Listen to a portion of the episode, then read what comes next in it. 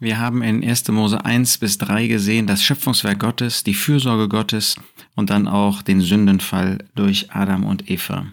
Jetzt in 1. Mose 4 sehen wir, dass in Abel und in Kain, in Kain und in Abel die beiden Wege des Menschen gezeigt werden. Beide, sowohl Kain als auch Abel, wollten Gott nahen. Hier wird also zunächst einmal der Mensch nicht in seiner Degradation, in seiner Unmoral gezeigt, sondern der Mensch als religiöser Mensch. Und es war sogar Kain, der als erster auf die Idee gekommen ist, Gott ein Opfer zu bringen. Das kam nicht von Abel, es kam von Kain. Aber dann finden wir, dass Kain eben zeigt den Weg ohne Gott, nicht auf der Grundlage des Wortes Gottes, sondern als denjenigen, der Gottes Wort verwirft. Kapitel 2 ist eben der Mensch in der gesegneten Ordnung. Kapitel 3 ist der Abfall von Gott in der Sünde. Und Kapitel 4 ist das Verwerfen der Gnade Gottes. Gott hat deutlich gemacht, dass er die Erde verflucht hat und dass es nur einen Weg gibt, zu ihm zu kommen auf der Grundlage des Todes. Er hat ja in wunderbarer Weise Adam und Eva bekleidet. Diesen Weg lehnt kein leider ab. So finden wir eben diese zwei Wege des Menschen. Entweder auf der Grundlage des Werkes des Herrn Jesus wie Abel zu Gott zu kommen, dann ist man ein Geretteter, dann ist man ein Angenommener, dann ist das der Wohlgeruch Christi, der vor Gott aufsteigt. Oder man kommt in eigenen Werken, man kommt in, mit dem Versuch, selber von Gott akzeptiert zu werden, dass äh, er Wohlgefallen an mir und meinen Werken hat. Und dann geht man verloren. Da wird man früher oder später bitter und dann geht man, wie das kein getan hat, von dem Angesicht des Herrn weg. 3 Vers 16. Und er wohnte im Land Nord, gewissermaßen Gott den Rücken zuzukehren, Gott nicht mehr vor Augen zu haben, keine Beziehung mehr zu Gott zu pflegen. Das ist der Weg Keins. Kein, der damit übrigens auch zugleich uns die Geschichte des Volkes Israel zeigt. Sein Weg ist der Weg von Israel. Sie kamen zu Gott in eigener Gerechtigkeit. Sie sagten, wir können das Gesetz tun, das, was du uns geboten hast, können wir tun. Und dann stellten sie fest, dass sie es eben nicht tun konnten, aber statt sich zu beugen, haben sie dann Gott den Rücken zugekehrt. Das ist die Zeit, in der wir heute leben. Da ist weder Israel, das heilige Land, noch das Volk Israel, das Volk Gottes. Das wird eben leider übersehen von den sogenannten messianischen Juden, die meinen, da ist irgendwie noch etwas und da gibt es noch das heilige Land und da müssen wir doch versuchen, irgendwie auf dieser Basis ähm, Gott zu ehren. Das können wir nicht. Nein, wir müssen anerkennen, dass wir Verlorene sind und Verlorene waren und dass es nur in Christus Rettung gibt. Und dann finden wir in der Nachfolge von Kain die Familie des Teufels. Ähm, diejenigen, die zu ihm gehören, die Kinder des Zorns sind, Söhne des Ungehorsams, das ist diese Linie von Kain. Da finden wir nicht in Kapitel 4, dass da großartig böse Dinge, direkt böse Dinge getan werden. Da werden sogar großartige Dinge getan. Eine Stadt, finden wir nicht später auch Jerusalem, dann finden wir dort, dass ähm, auch ähm, der, das Handwerk seinen Ursprung hat. Ähm, Herdenbesitzer, die, die Schafhirten ebenfalls. Und dann finden wir dort die Musik. Ist das nicht alles großartig, was benutzt werden kann für Gott? Das kann es. Aber es wird eben ohne Gott, losgelöst von Gott getan. Und alles das, was ohne Gott und losgelöst von Gott getan wird, das zeigt, dass der Mensch verloren ist. Hier finden wir auch den Beginn der Vielehe. Lamech, der nicht nur mit einer Frau äh, lebt, sondern damit unzufrieden war und gleich zwei Frauen genommen hat. Und natürlich finden wir die Gewalttat in der Ermordung von Abel durch Kain. Wir finden also hier wirklich äh, die Familie des Teufels und das Böse, das uns vorgestellt wird. Wir finden aber auch, dass am Ende dann interessanterweise wieder die Annäherung zu Gott ist. Damals fing man an, den Namen des Herrn anzurufen. Das finden wir in der Zeit von Seth und von Enos oder Enosch. Das heißt, der Mensch in seiner Schwachheit der Mensch in seiner Hinfälligkeit, in seiner Sterblichkeit erkennt, dass er allein nicht fertig wird mit den Herausforderungen des Lebens und er wendet sich zu Gott, um ihn zu suchen und eine Beziehung mit ihm zu haben. Nicht zu Gott, sondern den Namen des Herrn, also den Namen Jahwes anzurufen. Wunderbare, äh, wunderbarer Weg, den es auch heute gibt. Der Weg des Volkes Israel in Kain wird hier auch bemerkenswert ähm, gezeigt. Lamech ähm, spricht hier zu seinen Frauen Ada und Zilla, hört meine Stimme einen Mann erschlug ich für meine Wunde und einen Jüngling für meine Streme. Natürlich historisch war das Hochmut, war das Arroganz, ja, war das einfach, das konnte ich tun, keiner konnte mir etwas da entgegentun. Aber es ist ein prophetischer Hinweis auf das, was das Volk Israel, der Überrest künftiger Tage einmal bekennen wird. Wir haben ähm, einen Mann erschlagen. Wir haben Christus, den Mann Gottes, haben wir erschlagen weil wir uns ähm, verwundet fühlten, weil wir nicht ähm, zufrieden waren mit der Situation. Einen Jüngling für meine Streme. Da ist einer, hat die Striemen für uns auf sich genommen. Und äh, ja, Gott wird dieses Bekenntnis annehmen. dann finden wir in Kapitel 5, dass uns sozusagen die Familie Gottes beschrieben wird. Das sind die Geschlechter von Adam bis zu Noah.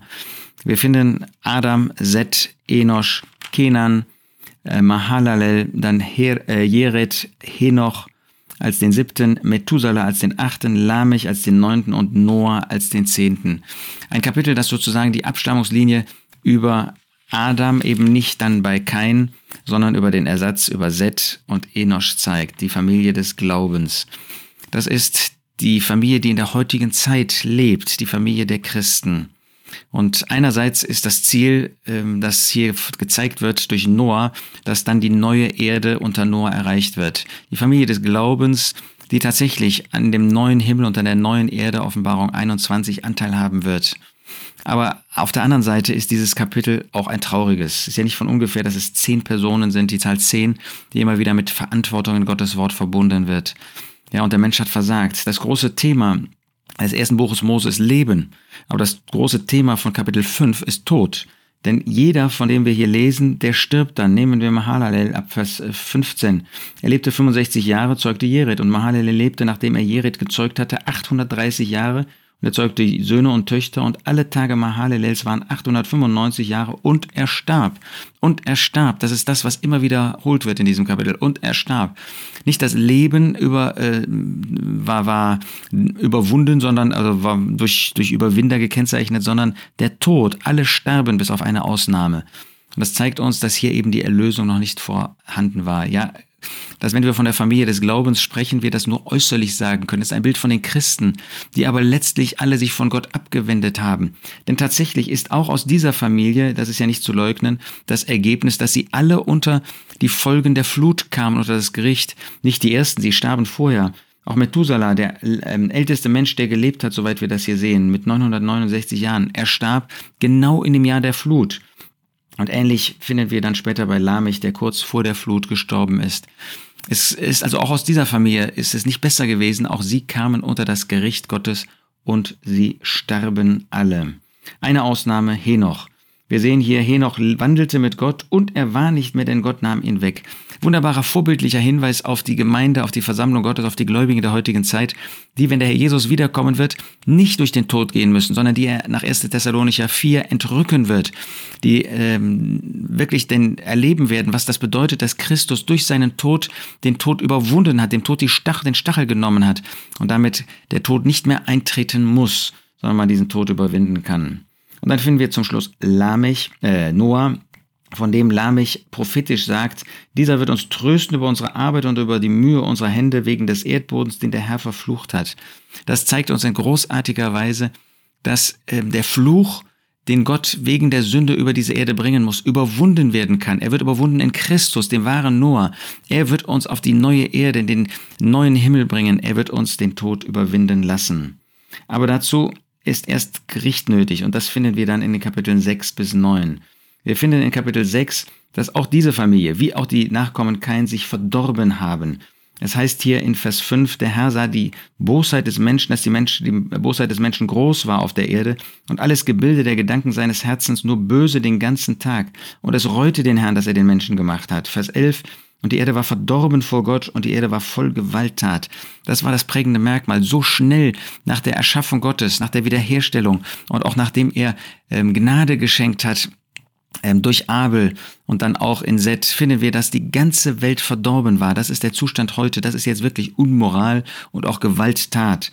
Und Gott sagt, ich bringe ein Ende er gibt dem Menschen damals 120 Jahre noch Zeit. Das ist irgendwie die Barmherzigkeit Gottes, die dem Menschen immer noch Aufschub gibt, dass er sich bekehrt und umkehrt und dass er zu Gott kommt. Aber wir finden das in dem Prediger der Gerechtigkeit, 2. Petrus 2, Vers 5, in Noah, diese, ähm, diese Errettung, diese Erlösung, diese Möglichkeit, äh, gerettet zu werden, ähm, vorgestellt wird, dass aber keiner sie annimmt, außer der Familie von Noah. Das ist irgendwie erschütternd, dass die Menschen das alle ablehnen. Sie hätten alle in die Arche kommen können und die Arche hatte noch manchen Platz. Sie hätten alle kommen können gewissermaßen, aber es kam nicht ein einziger. Nur die Familie von Noah, sie wurde gerettet. In Hebräer 11 heißt es ausdrücklich, dass er zur Rettung seines Hauses diese Arche bereitete. Wunderbar, Gott rettet auch heute Häuser, Familien und so finden wir das hier. Aber außer seiner Familie ist nicht ein einziger gerettet worden. Noah ist ein Vorbild auch das Volk Israel auf den künftigen Überrest, der durch diese Gerichtszeit, die kommen wird, wenn wir in den Himmel sein werden. Denn wir werden bewahrt werden vor dieser Stunde de, ähm, des Gerichtes, dieser Stunde der Prüfung, dieser Periode, sieben Jahre, die als Gerichtszeit über diese Erde kommen werden. Offenbarung 3, Vers 20 oder ungefähr ist das wo diese Verschonung in dem Brief an Philadelphia vorgestellt wird. Und so finden wir das hier, dass Noah verschont wird. Er ist ein Vorbild auf Christus, der seinen gläubigen Überrest Judas durch diese furchtbare Zeit der Prüfung hindurchbringen wird. Und er wird bei ihnen sein, so wie Noah bei seiner Familie in der Arche war. Aber dieses Gericht kommt, das finden wir in Kapitel 7. 40 Tage lang kam die Flut über die Erde, regnete es ununterbrochen, öffneten sich die Schleusen oben und unten. Wahrscheinlich hat es vorher noch nicht geregnet und hat hier dadurch dadurch ein komplett neues Klima begonnen. Und wir dürfen davon ausgehen, dass die ganzen äh, Fossilien, die wir heute haben und so weiter, dass sie aus dieser Katastrophe und dann folgenden Erdbeben und so weiter hervorgekommen sind. Kapitel 7 zeigt uns also die Arche und das ist nach 1. Petrus 3, Vers 20 ein Vorbild auf die Rettung, die Gott uns in Christus schenkt und wir finden eben hier die Rettung des Überrestes künftiger Tage, aber auch ein Vorbild auf die Rettung, die wir erleben dürfen. Soweit dieser Podcast zu den Kapiteln 4 bis 7 und dann machen wir beim nächsten Mal mit Kapitel 8 weiter.